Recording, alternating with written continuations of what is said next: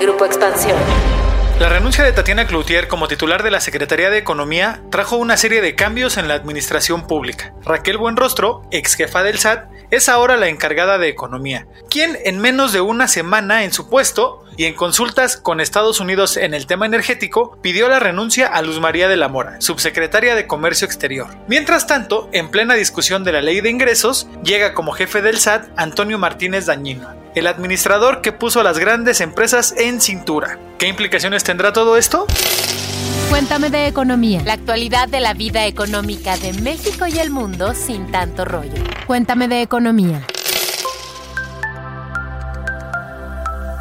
Hola, ¿qué tal? ¿Puedo escuchas? Bienvenidos a un capítulo más de Cuéntame de Economía. Yo soy Dainzu Patiño, reportera en expansión. Antes que cualquier otra cosa pase, no olviden darle 5 estrellas y follow a nuestro podcast en la plataforma de audio en la que nos escuchan. Y pues bien, para no más enrollos, hoy les vamos a contar, vamos a estar platicando acerca de la importancia que tiene la Secretaría de Economía y el Servicio de Administración Tributaria, mejor conocido como el SAT, y pues justamente su importancia en la administración pública y en la agenda económica del país, de las finanzas públicas. Y pues claro, también vamos a estar hablando de los cambios de los cuales seguramente ustedes se enteraron por expansión estos cambios que se dieron en los altos mandos de ambas instituciones en hace menos de dos semanas luego de que Tatiana Cloutier renunciara como titular de economía. Eh, fue sorpresa de muchos, pero pues aquí vamos a seguir platicando de ello y para eso me acompaña Pepe Ávila, quien es el reportero encargado de cubrir todo lo concerniente a la Secretaría de Economía aquí en Expansión. Y, pues claro, un invitado de casa, Alberto Verduzco, quien es jefe de redacción e información en Expansión. Hola Pepe, hola Beto, ¿cómo están? ¿Cómo les ha ido con esta agenda tan apretada que hemos tenido en los últimos días? Hola, ¿qué tal? ¿Puedo escuchas? Hola Dainzu, hola Beto, un gusto estar con ustedes. Espero que también la estén pasando bastante, bastante bien y que a pesar de las noticias eh, sorpresivas que hubo en, en estos días sobre la Secretaría de Economía y el Servicio de Administración Tributaria, pues no les haya tanto. Se viene un episodio bastante, bastante interesante porque vamos a platicar justo de la importancia y por qué son dos instituciones que tienen un peso específico muy grande dentro de todo el gobierno federal. Y pues para ello, como bien lo dijiste, Dainzu, está el buen Beto Verduzco con nosotros y una voz más que autorizada para hablar de estos temas. Hombre, gracias Pepe, gracias Dainzu. Oye, este, la verdad es que qué situación tan más complicada. Mira, yo, yo veo dos cosas. Uno, en el SAT podría decir que todo va a transitar más tranquilo eh, o que la situación por lo menos se garantiza estabilidad, pero donde sí la cosa está que arde, porque no sabemos además si ya pararon los movimientos, es en la Secretaría de Economía. Ya lo iremos contando, así que pues yo creo que va a estar muy interesante este capítulo. Bueno, y justamente para que nuestros podescuchas entiendan por qué la cosa está que arde, ¿qué les parece si iniciamos con la Secretaría de Economía? A ver que nos cuente Pepe, que es el especialista en esta institución, la importancia y los objetivos que tiene y pues justamente esto, ¿qué pasó hace apenas un par de semanas con su titular, con la tía Tatis, como todos la conocemos, y pues quién llegó en su lugar. A ver, pues miren, escuchamos hablar de la Secretaría de Economía y ¿qué será? Como desde 2016 que llegó Donald Trump a la presidencia de Estados Unidos, empezó a cobrar mucha relevancia y a hacer mucho ruido, a sonar en la agenda cada vez más seguido la Secretaría de Economía. ¿Por qué? Pues simple y sencillamente porque esta es la dependencia encargada de ver todos los temas relacionados con el comercio, con los tratados comerciales de México, que no es cosa menor porque México tiene acuerdos con más de 50 países en todo el mundo. Para que no crean que aquí nada más venimos a tirarles cuentos, pues resulta ser que Iván Franco, fundador de la consultora Triple Three International, la Secretaría de Economía es la tercera en importancia para el gobierno mexicano, solamente detrás de la Secretaría de Hacienda y de la de Relaciones Exteriores. Pues además de los acuerdos comerciales, como les había dicho, la labor de economía tiene que ver con la normatividad de importaciones y exportaciones, con las minas, con la inversión extranjera y también con dar certidumbre y dejar las reglas claras del juego para poder invertir en nuestro país. Al inicio de esta administración, la Secretaría de Economía estuvo a cargo de Graciela Márquez, quien ahora está en el INEGI. Ella estuvo hasta el 7 de diciembre de 2020 cuando nombraron a Tatiana Cloutier en su lugar. A Graciela Márquez le tocó la entrada en vigor del TEMEC en 2020, en julio para ser precisos. Y bueno, también enfrentar los temas controversiales en comercio exterior, particularmente con Estados Unidos en materia laboral, la interpretación de las reglas de origen del sector automotriz. Ya a Tatiana Cloutier le tocó la parte de las consultas en materia energética gracias a la política del presidente Andrés Manuel López Obrador, que busca darle más protagonismo tanto a Pemex como a la Comisión Federal de Electricidad. Y lo que se busca en estas consultas, pues obviamente es evitar un panel internacional y hay que recordar que las consultas pues son una instancia no contenciosa del mecanismo de solución de controversias del TEMEC. Y pues justo en medio de estas controversias, pues llega la tía Tatis y nos sorprende con su renuncia. Pero a ver, ya que tenemos aquí a Beto, vamos a explotarlo. Beto, desde tu punto de vista, ¿qué mensaje deja la renuncia de Cloutier en plenas consultas y para ser más precisos, un par de días después de que se haya anunciado una extensión en el plazo de 75 días para lograr llegar a un acuerdo sin necesidad de un panel. Pepe, pues mira, has dado, has dado el clavo con, varias cosas que, comentas, pero sí me gustaría compartirles unos datos que, que creo que pueden dimensionarnos o darnos una idea de lo que está ocurriendo. En 2019, la Secretaría de Economía tenía un presupuesto de 9 mil millones de pesos. Para 2023, la Secretaría de Economía se le está proponiendo eh, que tenga recursos por 3.778 millones de pesos. Esto pues ya de, entrada nos da una dimensión que tú dices que es la tercera eh, dependencia más importante del gobierno, pues yo lo pondría entre en asteriscos porque se, no, no se nota o no se ha notado pues que le estén echando los recursos necesarios para una, una dependencia tan importante, sobre todo para dar certeza en las reglas, digamos, para pequeñas y medianas empresas, para el comercio exterior, para los inversionistas que quieren aquí apostar su capital, pues sí me parece que el recortarle de una manera tan importante los recursos en tan solo cuatro años, pues sí es como para analizarse. Y justo con estos datos me paso a la, pregunta que me haces. ¿Qué señal nos manda esta salida de Tatiana Cloutier? Pues a mí me preocupa porque además se da en un entorno muy complicado con el tema de eh, pues las consultas que se están eh, llevando a cabo entre Estados Unidos, México y Canadá, sobre todo pues por las grandes diferencias que hay y por lo a disgusto que se encuentran en Estados Unidos y en Canadá con todo el tema energético sobre todo. Pero aquí viene otro tema. Ha puesto en el lugar de, en vez de Tatiana Cloutier, a Raquel Buenrostro, que todos sabemos que tiene, digamos, como su característica principal ser una mujer dura. Por eso se ha ganado el mote de la dama de hierro, que incluso a la misma Raquel Buenrostro le gusta saberse así. Y además sabemos que empieza a, a mover fichas dentro de la Secretaría de Economía para poner a su gente y de esta manera lo que está mandando las señales es con mi gente y yo vamos a pelear por esta apuesta, por esta ideología, por, por este plan del gobierno de Andrés Manuel López Obrador. Así es que creo que sí se viene una etapa muy complicada para lo que va a ser, digamos, estos diferendos en materia energética en lo que es el tratado entre México, Estados Unidos y Canadá. Y bien, pues sí, recordemos que parte justamente de esta dureza de esta mujer de hierro, a, este, cuando estuvo a cargo del SAT, pues fue Mm, sí, justamente endurecer eh, las reglas para el cumplimiento en el pago de impuestos, sobre todo de las grandes empresas. Entonces, pues ahí de entrada tenemos cómo fue su relación con las empresas. Y bueno, pues le piden la renuncia a Luz María de la Mora, eh, subsecretaria de Comercio Exterior, quien es eh, pieza clave en estas eh, negociaciones, desde las negociaciones del TEME y pues ahora con los paneles energéticos. Pepe, cuéntanos un poco acerca de, de pues justamente la importancia que tuvo Luz María de la Mora en al estar en la Secretaría de Economía. Pues bien, Dainzu, Luz María de la Mora tuvo un papel bien importante y ahora voy a explicar por qué. La primera parte de la negociación del TEMEC estuvo a cargo de la administración de Enrique Peña Nieto, con Ildefonso Guajardo como secretario de Economía. Y entre su equipo estaba Kenneth Smith, estaba Juan Carlos Baker y todo el equipo de la iniciativa privada a través del Cuarto de Junto. Cuarto de Junto estuvo en toda la negociación con Enrique Peña Nieto y ya con Andrés Manuel López Obrador. Pero cuando se dio la transición, el cambio de jugadores de Enrique Peña Nieto por Andrés Manuel López Obrador, hubo algo de incertidumbre porque no sabían quién iba a estar en el equipo negociador ahora ya con,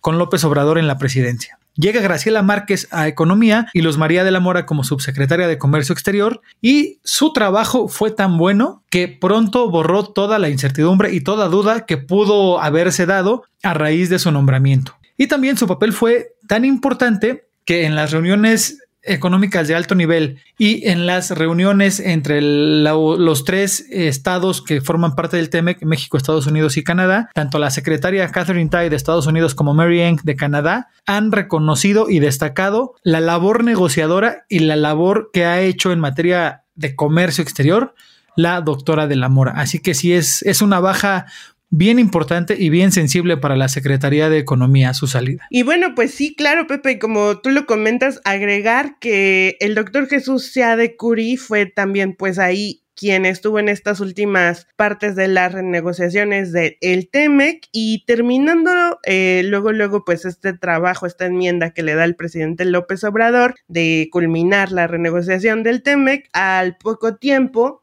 es nombrado embajador de México en China y entonces ahí es donde reluce más Luz María de la Mora en el tema de comercio exterior con estos temas que tenemos este, pendientes como el acuerdo comercial con Ecuador, el pendiente con el Reino Unido y este y pues también todas estas reglas de interpretación en materia automotriz, sobre todo con Estados Unidos, ¿no? También fue, Luz María de la Mora fue como que muy ecuánime en cuanto al tema energético y pues justamente pues tal parece que la 4T quiere dejar más clara su posición en materia energética. Pero bueno, ahora Pepe, Beto, yo les pregunto, ¿ustedes qué hubieran hecho? Ah, no, ¿verdad? Como decía, como preguntaba algún expresidente de este país. No, no es cierto. ¿Qué mensaje da este movimiento? ¿Qué mensaje da la salida de Luz María de la Mora de la Subsecretaría de Comercio Exterior? Pero antes de que me contesten, ¿qué les parece si vamos a escuchar el paréntesis de esta semana? Paréntesis. Series, documentales, libros, películas, música, videos, exposiciones, foros y mucho más, pero siempre de economía. Una pandemia, una guerra y malas decisiones de gobierno ponen a México en una situación compleja la cual ha encendido las alertas de posibles crisis económicas en los siguientes meses. Pero en verdad, ¿México está en el precipicio? En su más reciente libro, Macario Esquetino advierte serias consecuencias por el mal manejo del dinero público y la concentración de poder que tiene el presidente Andrés Manuel López Obrador. Pero no todo está perdido, pues el también profesor del Tecnológico de Monterrey ubica señales que pueden evitar la debacle, como la relocalización de las empresas ante el ocaso de China y las inversiones en energía verde. Gran pregunta es si México podrá aprovechar estas oportunidades. Esquetino analiza a detalle las decisiones de política de la actual administración federal, descubriendo inconsistencias y falta de transparencia en el uso de recursos públicos. ¿Valieron la pena el tren Maya y la desaparición del Seguro Popular? ¿Hay manera de solucionarlo? El análisis y las respuestas las plasma Macario Esquetino en su libro México en el precipicio, el cual es editorial Planeta y que ya está a la venta. Bien, pues gracias por la recomendación de la semana y vámonos con el tema que estábamos tratando. ¿Qué mensaje da la salida de Luz María de la Mora? Pues de entrada, incertidumbre y preocupación, porque como ya lo dijimos, estamos, México, Estados Unidos y Canadá, en una etapa importante en la fase de las consultas energéticas. Recordemos que después de los 75 días que tenían para resolver este tema en una instancia no contenciosa y al llegar a una extensión en, ese plazo, que hay que destacar que los plazos en el TEMEC no son, no son fatales, se pueden ajustar si así lo acuerdan los socios, pues después de esos 75 días, Estados Unidos puede solicitar el panel de especialistas en el momento en el que se le antoje. Probablemente aquí al, al sentir más incertidumbre por el qué va a pasar, solicite el panel y se ahorren algunos problemas. ¿Cómo ves tú, Beto? Y además, yo te quiero preguntar, ¿solo soy yo? ¿Es mi imaginación?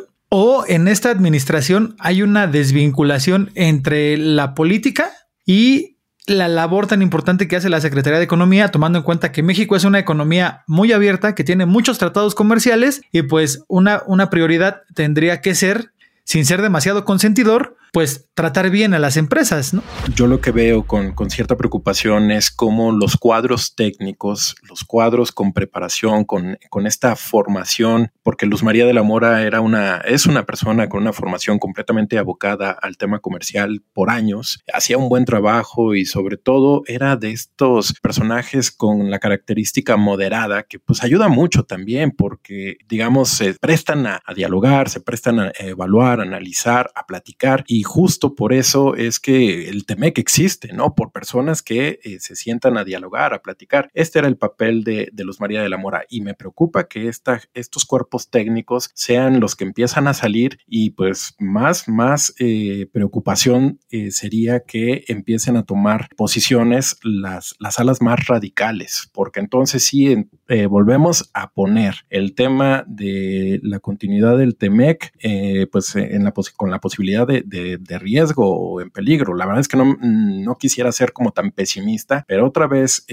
radicalizar los mensajes, radicalizar las ideas, pues sí, nos, nos van a volver a poner en un aprieto y nos van a volver a poner en una situación complicada. Todos sabemos la relevancia del TEMEC en lo económico, en lo comercial, así que eh, pues este, este asunto creo que a mí, a mí me, me preocupa. Y, y, un poco también el mensaje que, que tenemos eh, digamos, en la parte de atrás, es que Raquel Buenrostro llega con la espada desenvainada eh, de que quiere a su gente, de que con ellos va a negociar. Entonces, no quiero imaginar, por ejemplo, para los estadounidenses, los canadienses, pues tener que volver a empezar eh, la discusión con gente nueva, con una visión diferente, más radicales yo no sé si esto, Pepe, eh, nos pone en una situación de que pudiéramos estar pensando que de las consultas vayamos a transitar hacia los paneles, que ya es otra instancia y en la que entonces sí se ponen en juego más cosas. Yo esperaría, eh, pues sí, que la Secretaría de Economía siga manteniendo cuadros técnicos, cuadros con personas que saben, que saben muy bien el tema comercial, porque pues es de gran, de gran relevancia para México.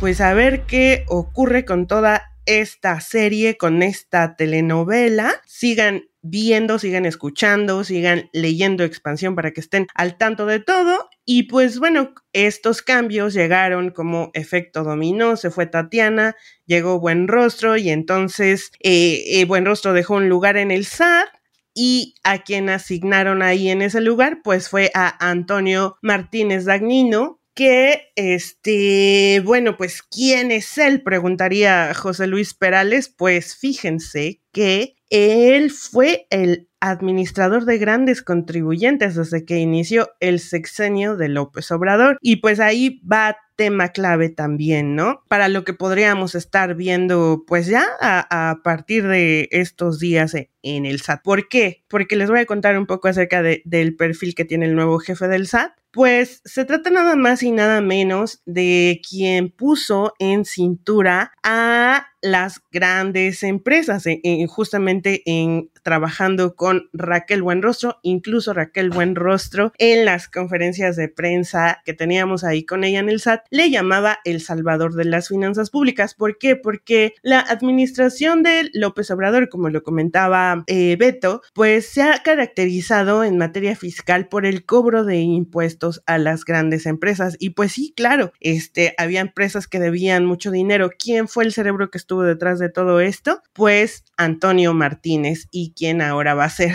este, y bueno, que ya es nada más falta que sea ratificado por el Congreso el nuevo jefe del SAT, ¿no? Nada más les voy a dar unos números que se relacionan con los trabajos que hizo Antonio Martínez durante su administración a cargo de los grandes contribuyentes, pues fíjense que nada más y nada menos que hizo que incrementara en 88% desde de 2018 a la fecha la recaudación eh, de impuestos sin necesidad de actos de judicialización. ¿Qué significa esto? Pues a raíz de la fiscalización que se hicieron a grandes contribuyentes. Miren, en 2018 se recaudaban por este concepto por fiscalización de a grandes contribuyentes 131 mil millones de pesos. Pues después de que entró Antonio Martínez, desde el primer momento en el que Andrés Manuel López Obrador fue, tomó la presidencia, pues esta recaudación pasó de 131 mil millones de pesos a 300 mil millones de pesos, que es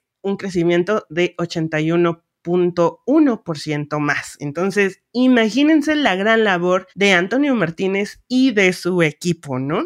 Y recuerdan que incluso hasta le dieron un reconocimiento al SAT por la recaudación de impuestos en pandemia, pues gran parte de esto fue por el trabajo que hizo el nuevo jefe del SAT. No sé tú, Beto, qué opines, cuéntanos un poco tú cómo ves esto, porque pues también la, este movimiento se da este, justamente pues en las vísperas de la aprobación de la ley de ingresos, que es otro tema, o sea, se, sale Tatiana y hace un movimiento loquísimo en momentos bien importantes para la economía y las finanzas públicas del país. Sí, Dainzug, mira, fíjate que coincido contigo, me parece el movimiento lógico y hasta cierto punto lo bueno de este cambio es que se garantiza la continuidad en el SAT. Como bien comentas, Antonio Martínez de eh, que dirigió la Administración de Grandes Contribuyentes y que fue una de las áreas más activas del, del SAT y con mejores resultados, pues eso eh, pues lo que va a permitir es como que saber por dónde va a continuar la línea en el SAT. Así que esta decisión de ponerlo, yo creo que deja tranquilos, tranquilos en general a, muchos, a los fiscalistas, a los contadores, porque las reglas del juego se mantienen y eso siempre es, es importante. Eh, lo que sabemos es también es que la recaudación va a continuar y la batalla contra estas grandes empresas que en otros ejercicios fiscales pues lograron darle la vuelta a las leyes para no pagar pues van a tener que ponerse al corriente porque pues Antonio Martínez lo hizo muy bien como administrador de grandes contribuyentes y seguramente lo va a hacer mucho mejor ahora como, como jefe del SAT. Incluso, Dainzu, si me permites, en el foro que, que realizó Expansión, en el foro Summit, cuando todavía Raquel Buenrostro era jefa del Servicio de Administración Tributaria,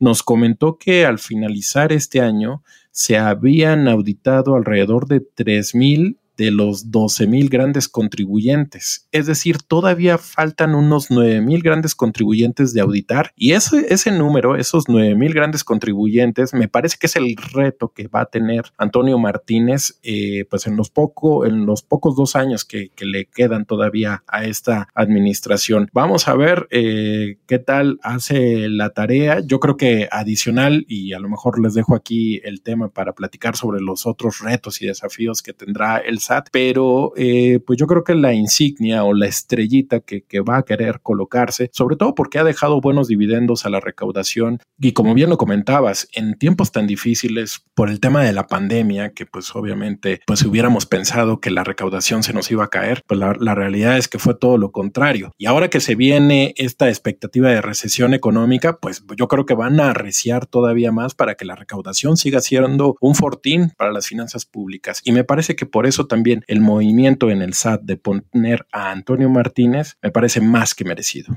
Yo digo que ahí Antonio Martínez encaja perfectamente y pues quien a quien nombren en la subsecretaría de Comercio Exterior, pues debería de encajar igual como lo hace Antonio Martínez, pero en materia de comercio exterior, ojalá que pongan a alguien con experiencia y pues seguramente que pues nos irá mejor y pues con una capacidad negociadora también, ¿no? Que eso se necesita muchísimo. Pepe, ¿Qué opinas? Híjole, pues totalmente de acuerdo con ustedes. Aquí algo que preocupa es que a diferencia del SAT, donde tal vez no habrá curva de aprendizaje porque pues ya Antonio viene más que encarrerado, en la Secretaría de Economía, Raquel Buenrostro va a tener esta curva de aprendizaje, pero tendrá que ser de en una velocidad vertiginosa porque está en curso eh, las consultas y lo mismo tendrá que hacer la persona que llegue a la subsecretaría de comercio exterior. Se tiene que aprender, sí, pero ya se tiene que aprender sobre la marcha y sin margen de error porque esos errores podrían derivar en un panel de especialistas y a decir de analistas y de expertos en, en, tema energético, en el tema de tratados comerciales, pues si nos vamos a un panel, México tiene las de perder porque efectivamente se está dando un trato preferencial a empresas del Estado sobre las empresas extranjeras o sobre cualquier empresa privada del sector energético y eso se considera como trato discriminatorio y que creen está prohibido en el TEMEC. Y no solo en el TEMEC, sino también en otros tratados comerciales que ha suscrito México. Y pues sí, pues escuchas, la mala noticia, además de los cambios tan sorpresivos, es que este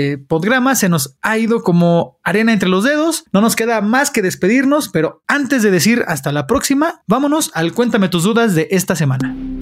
Cuéntame tus dudas. Tú preguntas, nosotros te contestamos. En Expansión tuvimos la oportunidad de preguntarle a Macario Esquetino, quien es académico y profesor del Tecnológico de Monterrey, qué consejo le daría a las personas que deseen estudiar economía, finanzas o historia, y esto fue lo que nos respondió.